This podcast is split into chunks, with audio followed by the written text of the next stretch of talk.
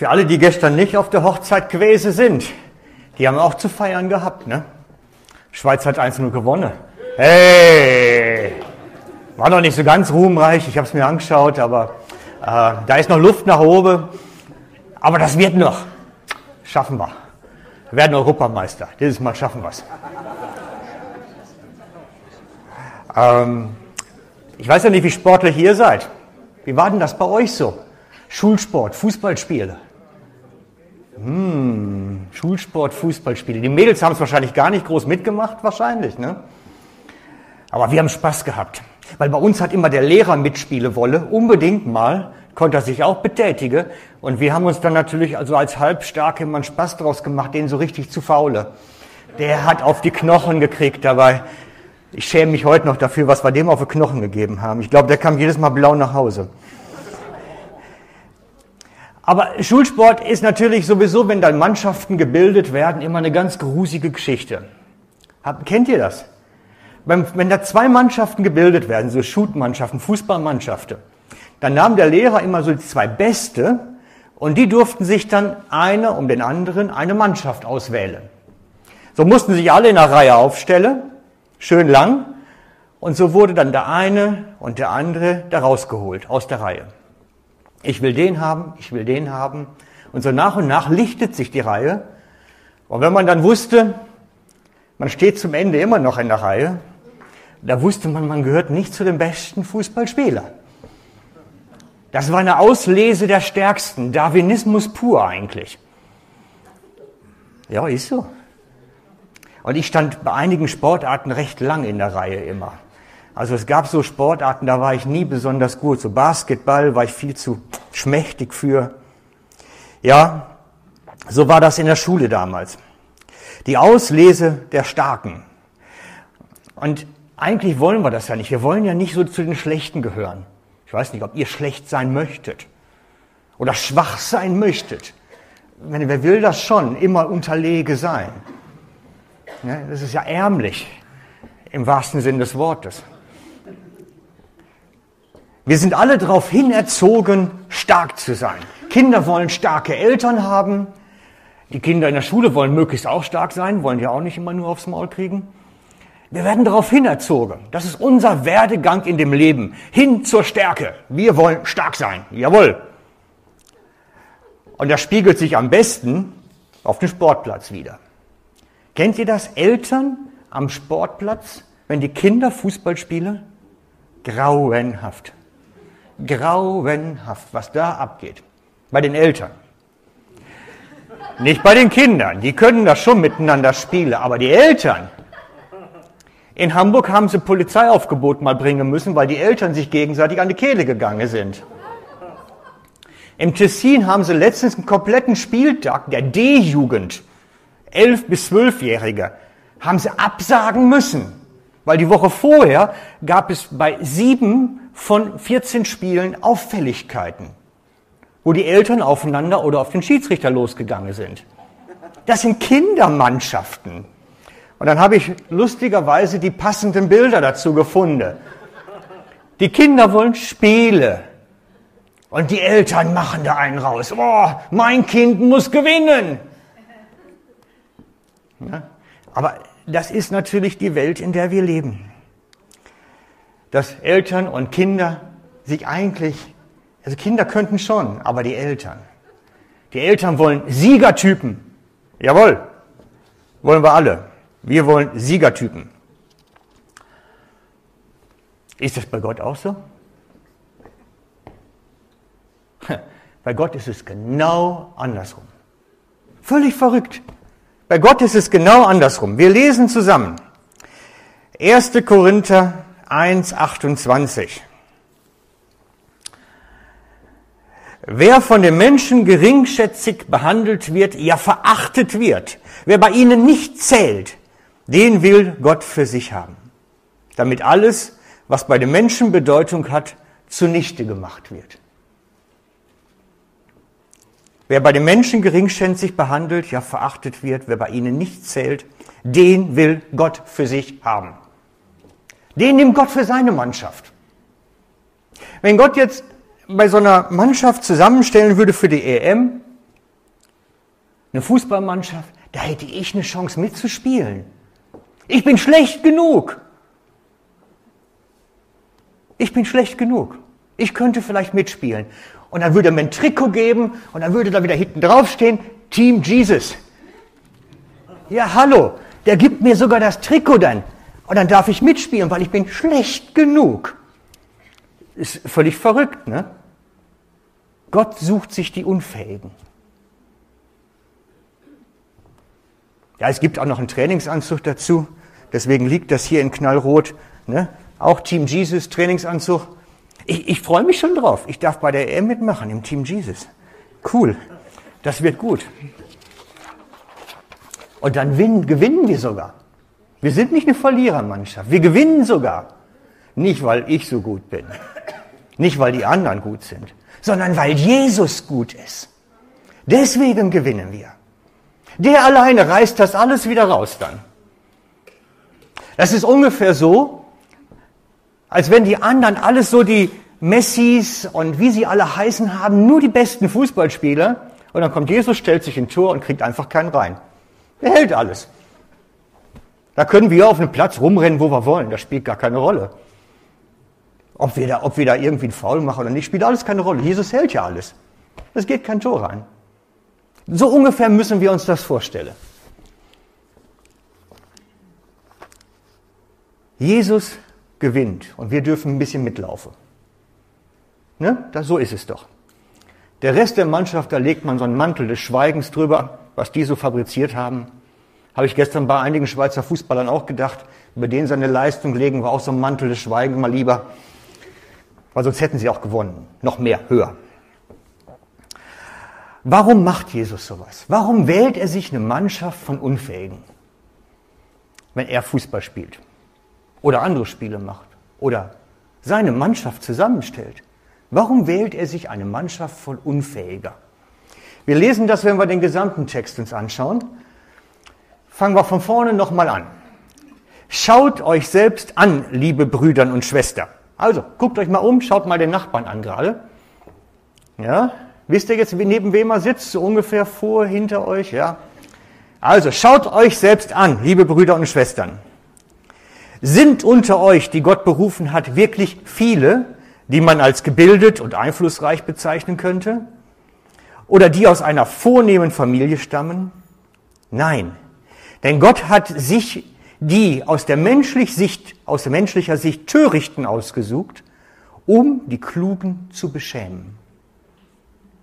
Gott nahm sich der Schwachen dieser Welt an, um die Starken zu demütigen.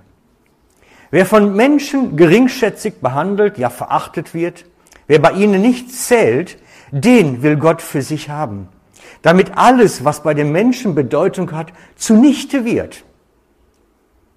Darum geht's. Menschliche Weisheit, Kraft und Stärke soll ad absurdum geführt werden. Braucht's nicht. Gott ist stärker. Es reicht aus. Da ist der Punkt. Christus ist der starke Held, damit sich niemand auf sein Können etwas einbilden kann. Merkt ihr das? Gott möchte nicht, dass irgendwann vor ihm einer erscheint am Ende der Tage und sagt, hier, ich habe was hingekriegt. Ich kann was. Wir sind hier nicht in der Schule, wo wir nachher Noten kriegen. Das funktioniert so nicht. Gott will die Schlechten, nicht die Guten. Und wenn dann einer rumläuft und sagt, ich bin stolz, ich habe was geschafft. Stolz ist ein sicheres Indiz dafür, dass man im Fleisch, im Menschlichen was geschafft hat, aber nicht aus Gottes Kraft. Wenn wir aus Gottes Kraft etwas schaffen, macht das demütig. Dann macht es uns dankbar. Aber wenn Jesus was macht, ist Dankbarkeit und Demut oben an. Und wenn wir aus uns heraus was schaffen, ist Stolz und Eitelkeit das, was oben aufliegt. Und daran kann man immer schon sehen, woraus jemand etwas in seinem Leben zustande bringt. Das Resultat, was es in ihm macht. Gott möchte, dass sich niemand etwas rühmen kann. Niemand. Denn Jesus soll alle Ehre bekommen. Darum geht es. Jesus soll Ehre bekommen für das, was er getan hat. Und wir sollen keine Ehre bekommen und darum brauchen wir auch gar nicht versuchen, etwas zustande zu bringen. Christus ist der Held. Er will siegen. Und wir müssen lernen, still zu sein und zu vertrauen. Schaut euch mal die Kriege im Alten Testament an. Die entscheidenden Kriege sind gewonnen worden, weil Gott gemacht hat. Weil er das Heer schon vertrieben hat, bevor der Kampf losgegangen ist. Und, und, und. Es gibt viele Beispiele dafür. Meistens mussten die Israelis nachher nur noch die Beute einsammeln. Liebe Freunde, das, was ich heute Morgen mit euch mache, glaubt's mir, ich möchte euch zu einer Bekehrung führen. Zu einem Umdenken bringen. Zu einem Umdenken in Bezug auf Kraft und Stärke und Schwachheit bringen. Und das ist etwas völlig anderes, als wie die Welt uns prägt. Die Welt prägt uns, du musst stark sein, mächtig sein, streng dich an. Und Gott sagt, du darfst schwach sein, damit ich machen kann. Das ist eine ganz andere Grundlage. Das ist ein bewusstes sich von der Prägung der Welt zu lösen. Es ist ganz bewusst etwas anderes. Es ist eine falsche Vorstellung. Und ich möchte diese Vorstellung mal mit einem Luftballon euch vormachen.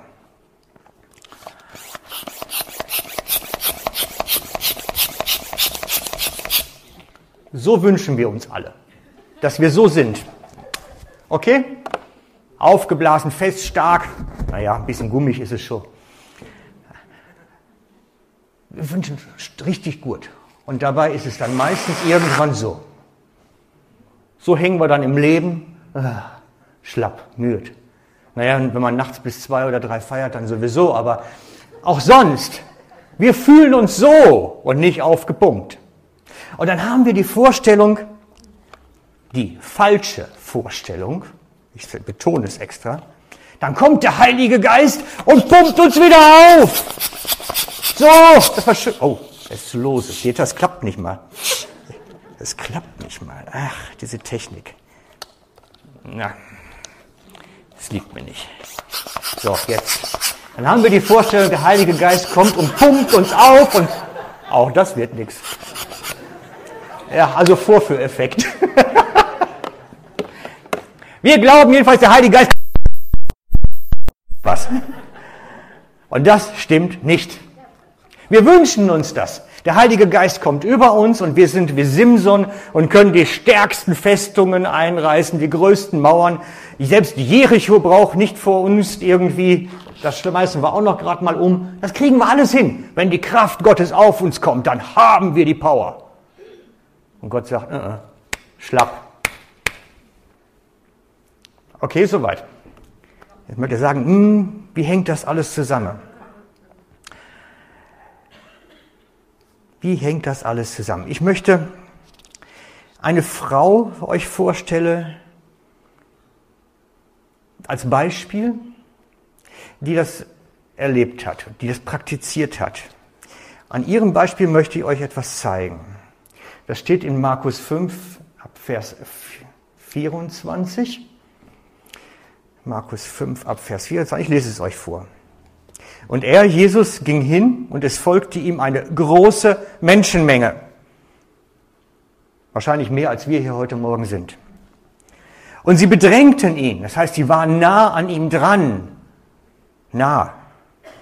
Und da war auch eine Frau, die seit zwölf Jahren eine Dauerblutung hatte und hatte viel Leiden erlitten von vielen Ärzten und hatte ihren gesamten Lebensunterhalt dafür verbraucht. Aber es hatte ihr nichts geholfen, sondern es war nur noch schlimmer geworden. Als sie von Jesus hörte, kam sie in der Menschenmenge von hinten heran und berührte sein Gewand. Es steht dort, sie berührte den Saum des Gewandes. Wisst ihr, wenn man in der Menschenmenge den Saum eines Gewandes berühren möchte, muss man ganz nach unten in den Dreck. Denn so lang waren die Gewänder. Das dürfen wir nicht vergessen. Die hat der nicht mal an der Schulter angefasst. Die ist nach unten gegangen. Sie berührte den Saum des Gewandes, denn sie sagte, wenn ich nur sein Gewand berühre, werde ich gesund werden. Sofort vertrocknete die Quelle ihrer Blutung und sie spürte es am Leib, dass sie von ihrer Plage geheilt war. Auch Jesus spürte sofort an sich selbst, dass eine Kraft von ihm ausgegangen war und wandte sich in der Menschenmenge um und sagte, wer hatte meine Kleider berührt?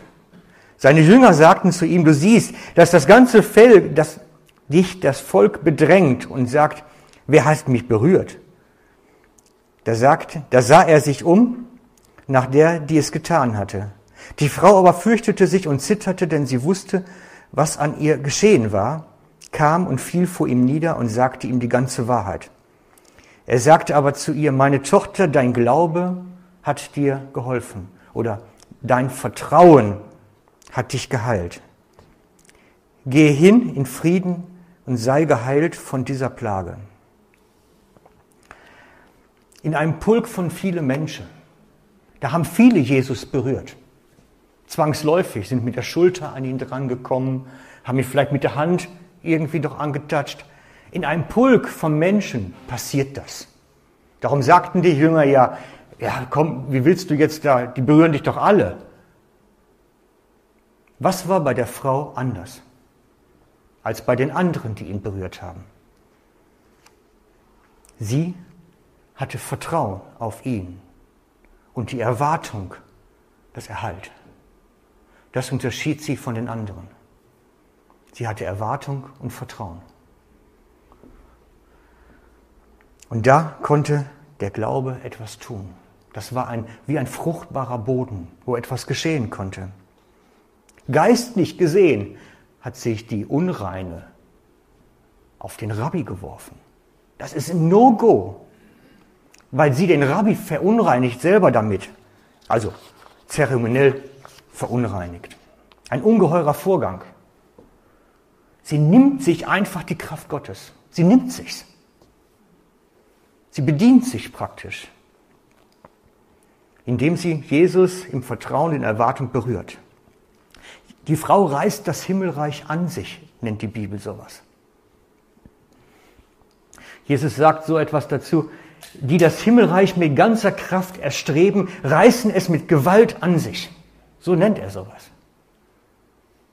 Und diese Frau hat das gemacht. Sie hat sich auf Jesus praktisch draufgeschmissen. Ihr ganzes Vertrauen auf ihn geworfen. Das ist das beste Bild dafür und hat gesagt, mach du. Ich lass dich nicht, denn du segnest mich. Das ist die Haltung dahinter. Dieses Ich lass dich nicht. Das ist die Witwe beim Richter. Ich lass dich nicht, denn du sorgst für Gerechtigkeit. Ich lass dich nicht. Alles auch von Jesus erwarten. Alles von ihm. Ganz allein. Mach du. Mach du. Die Frau hat alle ihre Versuche aufgegeben, ihr ganzes Geld aufgebraucht. Ihr Vermögen war weg. Was sie gehabt hatte, woher auch immer. Und es blieb nichts, als sich auf Jesus zu werfen. Es war ihre einzigste, letzte funktionierende Hoffnung. Und ich glaube, das ist der Schlüssel. Das ist das, worin wir lernen sollen, woran wir wachsen sollen. Wenn wir im Glauben wachsen sollen, heißt das, wir sollen lernen, uns auf Jesus zu werfen, unser Vertrauen von ihm zu erwarten, uns auf ihn zu schmeißen und sagen, du kannst. Das ist im Glauben zu wachsen. Das ist im Glauben zu wachsen. Wir glauben immer, dass Gott uns durch seinen Geist zu starken Typen macht, zu aufgeblasenen Luftballons, wo nur noch das Smiling zählt. Und das stimmt nicht. Das hat er nie vorgehalten. Er, Jesus, ist der starke Held, nicht wir. Er, Jesus, wird die Ehre bekommen, nicht wir. Er wird machen. Und ich habe mir überlegt, das irgendwie darzustellen.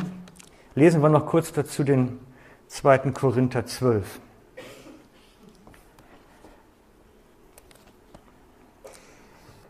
Und er hat zu mir gesagt, lass dir an meiner Gnade genügen, denn meine Kraft ist in den Schwachen mächtig. Darum will ich mich am liebsten viel mehr meiner Schwachheiten rühmen, damit die Kraft Gott Christi bei mir wohne. Okay, das machen wir jetzt. Ich versuche es mal visuell. Ich weiß nicht, ob es gelingt, aber es ist ein Versuch wert. So, versuchen wir es mal so. Also, meine Kunstwerke sind mehr berühmt, berüchtigt als berühmt. Wir brauchen eine, das soll eine Flasche sein, wisst ihr?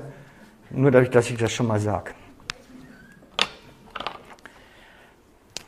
So, und wenn das die, die ganze Kraft sein müsste, der aufgeblasene Luftballon, den wir gerne sein möchten, so die volle Power, da ist alles Dynamit drin. Power, Benzin, ein Streichholz und es fliegt in die Luft. Und dann fühlen wir uns meistens so die Kraft da unten irgendwo. Das ist so das, was wir empfinden, was unser Leben dann nachher so. Und dann denken wir, ah, jetzt muss Heiliger Geist kommen, jetzt muss Heiliger Geist rauffüllen und es komplett auffülle. Das wäre doch cool. Und dann sagt Gott, uh, uh. Da, da findet das Mischen nicht statt. Er sagt, du musst, oh, jetzt muss ich aufpassen mit meinen Stifte. Dieser Stand hier, den vergiss mal ganz schnell. Und den reduzieren wir. Runter damit. So, verzichte da mal drauf auf das Zeug. Das, das ist sowieso nichts. Und dann, und dann erst füllen wir, kommt Heiliger Geist. Aber der mischt sich nicht mit unserer Kraft. Das ist separat. Und das ist das, was, wo Gott sagt, da kommt Gnade. Lass dir an meiner Gnade genügen. Lass die Gnade genug sein in dir. Gib dem Raum. Das ist der Schlüssel. Wir weniger, er mehr. Was sagt Johannes der Täufer? Ich aber muss abnehmen, er muss zunehmen. Das ist das Prinzip dahinter. Wir müssen weniger werden, damit seine Kraft in Fülle zu uns kommen kann. Bloß wir meinen, wir müssen uns anstrengen und Gott macht den Rest. Und das geht nicht. Merkt ihr, den, merkt ihr diese Geschichte dahinter? Spürt ihr das? Gnade ist das, was hier auffüllt und wo Heiliger Geist kommt und wirkt. Wenn ich verzichte, wenn das hier funktioniert, wenn das hier funktioniert. In Schwachheit kommt die Kraft. In Schwachheit wird sie mächtig, im Vertrauen und nicht in unserem Krampfen. Für mich ist eines der besten Bilder unser kleiner Bub gewesen damals. Heute ist er auch 25. Damals war er klein mal. Und so die Jungs in dem richtigen Alter, die haben so kreative Ideen. Und äh, da kommen schon mal Verletzungen bei raus denn auch. Und so hat sich unser denn, ich glaube, es war am Weihnachtstag, die Augenbraue aufgestoßen. Weihnachtstag, erster Weihnachtstag, ne? Augenbraue aufgeschlitzt. Irgendwie gestürzt beim Spiele, keine Ahnung was. Jedenfalls geht das nicht eben mal mit dem Pflaster zu. Wir mit dem Kind zur Notaufnahme ins Spital. Muss genäht werden, ist zu groß. Bin da glücklich, dass nicht mehr passiert ist wir in der Notaufnahme, der sieht diesen OP-Tisch, schön silbrig, glänzend, den Arzt mit dem weißen Kittel und dem Mundschutz. Nee, grüner Kittel war es sogar noch, meine ich. Ja, auch egal. Er sieht den Arzt und dreht durch. Der liegt da und schreit und strampelt, ich will nicht und ich mach nicht. Claudia dabei, die kannte den Arzt Gott sei Dank, sonst hätte der uns ja gleich noch eingeliefert. Jedenfalls hat, haben die dann Arzt und Claudia dann einen Streck, Stecklaken genommen, das Kind eingewickelt, dass es nicht mehr rumtoben konnte. So wie eine Zwangsjacke. Dann den Kopf arretiert, irgendwie festgehalten, dass der Arzt irgendwie da oben am Auge nähen konnte. Und da habe ich gedacht, das ist das Bild. Wir sind am Toben, wenn was nicht läuft. Wir sind am Machen. Wir schreien, strampeln, wollen nicht. Und Gott sagt, ich kann nicht, ich kann dir jetzt nicht helfen. So in dem Zustand geht nicht. Bis wir ruhig geben und sagen, mach du. Bis wir sagen, jetzt du. Wenn wir sagen, hier nicht mehr, wir strampeln nicht mehr, runter damit, dann kann Gott kommen und kann Gott wirken. Da ist der Schlüssel drin zur Kraft Gottes. Willst du Kraft Gottes in deinem Leben, dann brauchen wir das. Das runter damit. Eigene Versuche weniger. Bitte. Heißt das jetzt, wir brauchen nichts mehr tun. Wir hängen jetzt in der Hängematte, legen die Füße hoch und das Leben ist doch wunderbar. Gott macht alles und was nicht passiert, ja, dann wollte halt nicht. Aber ich habe jetzt den Eindruck, ich brauche nicht arbeiten gehen morgen früh. Bleib mal liegen. Das ist nicht damit gemeint, Freunde. Das ist nicht damit gemeint. Eine der schönsten Geschichten bei den Jüngern, die das verdeutlicht, steht im Lukas 5, Vers 5 oder beginnt dort. Lukas 5, Vers 5.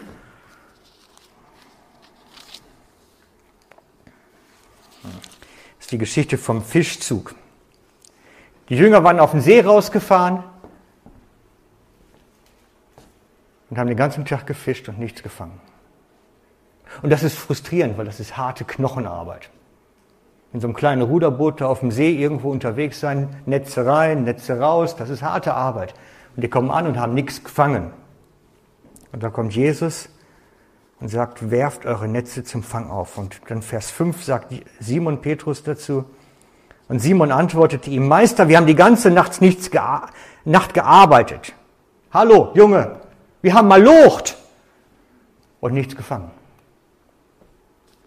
Und dann sagst du, aber auf dein Wort hin wollen wir. Das ist für mich, diese, diese paar Worte, ist so wichtig. Auf dein Wort hin wollen wir. Gott redet in unser Leben hinein. Definitiv. Und dieses hier weniger heißt nicht, dass es Un Unpassivität ist, sondern das heißt, auf dein Wort hin werden wir schon aktiv. Weil er gesagt hat, deswegen werfen wir Netze aus erzählte mir noch jemand eine Geschichte zu Begebenheiten, wo er in der Stadt immer wieder einen, wie sagt man, den Clochard gesehen hat. Und immer das Gefühl ich sollte mit ihm reden. Und irgendwann hat mitgeredet und konnten einladen und konnten, konnten einladen und zu Jesus letztlich vielleicht ein Stückchen näher bringen. Aber das sind die Begebenheiten, auf sein Wort hin, auf dieses Eindruck hin, sich bewegen, auf den Eindruck hin einen Schritt machen. In der Gnade wandeln heißt nicht, dass wir in der Hängematte liegen und warten, dass der Tag rumgeht. In der Gnade wandeln heißt, auf sein Wort hin zu wirken. Und darum sind so diese Seminare, wie wir sie machen mit dem offenen Himmel, weniger aber das prophetisch dienen, wo wir lernen, auf Gottes Stimme zu hören, wo wir lernen, diese Impulse aufzunehmen und umzusetzen. Die sind so wichtig. Gott will mit dir reden, dich leiten. Dass in den Situationen, wo das Wasser bis zum Hals steht, sagen kannst, und jetzt lasse ich dich machen. Und jetzt lasse ich dich führen. Jetzt gehe ich an deine Hand, weil du sagst. Wir brauchen die Kraft des Heiligen Geistes in unserem Leben zum sich führen lassen. Römer 8, Vers 14. Alle, die vom Heiligen Geist getrieben werden, sind Gottes Kinder. Gott möchte uns schiebe, anschiebe, Schritt für Schritt durchs Leben. Und das ist dann siegreich. Das ist dann, weil Gott siegt, nicht wir. Da werden wir demütig, nicht hochmütig. Er macht, er gewinnt, nicht wir. Okay, soweit. Kommt danach. Ist schwierig, ne? Wir sind so anders geprägt. Wisst ihr, Jesus hat alles getan. Komplett. Und wir sollen drin leben. Er hat alles getan. Und wir sollen drin leben. Nehmt doch den Epheser 2,10. Er sollte markiert sein bei euch in der Text. Und wenn, dann markiert dann. Wichtig. Denn wir sind sein, halt habe ich das nicht? Denn wir sind sein Werk geschaffen in Christus Jesus. Zu guten Werken, die Gott zuvor vorbereitet hat. Gott hat Werke, deine alltäglichen Werke, viel mehr noch, als du dir vorstellen kannst, vorbereitet, damit du da drin wandelst, gehst. Das bedingt aber, dass ich eine Gewohnheit daraus mache auf ihn zu hören, mich leiten zu lassen, Schritte zu gehen, mich zu entwickeln, im Vertrauen zu gehen. Auch mal Schritte zu gehen auf dem Wasser oder wie hier auf der Luft. Manchmal ist das Gehen mit Jesus so ein Gefühl. Da hat man das Gefühl, da schwankt alles unter mir. Hebt das überhaupt, was er sagt? Darin sollen wir stark werden, im Vertrauen. Im Vertrauen sollen wir stark werden. In dem Mut, auf dem Wasser zu gehen. Darin sollen wir stark werden. Er hat uns durch seinen Tod am Kreuz alles gegeben, was wir brauchen. Und wir müssen lernen, drin zu gehen. Er hat uns durch den Tod am Kreuz alles gegeben. Er hat uns vollständig heilig gemacht. Er hat uns vollständig gerecht gemacht. Lest Hebräer 10 dazu. Er hat alles getan, damit wir darin wandeln, damit wir es annehmen im Vertrauen und damit gehen. Und wenn wir gleich das Abendmahl zusammen feiern und du dir sagst, oh, ich bin nicht würdig, da ist wieder so viel in meinem Leben, was da nicht hingehört. Oder Dinge, die nicht so sein sollten, wie sie sind. Hey Leute, die Gefühle sind da. Dann darf ich dir jetzt zusprechen, dass Christus dich heilig gemacht hat. Er hat dich gerecht gemacht. Und deswegen kannst du Abendmahl nehmen. Nicht, weil wir gut sind. Nicht, weil wir uns auch recht bemühen oder recht krampfen. Wir dürfen Abendmahl nehmen, weil er es uns schenkt und nicht, weil wir es verdienen. Er schenkt es uns. Er schenkt uns seine Gerechtigkeit. Und deswegen dürfen wir es nehmen.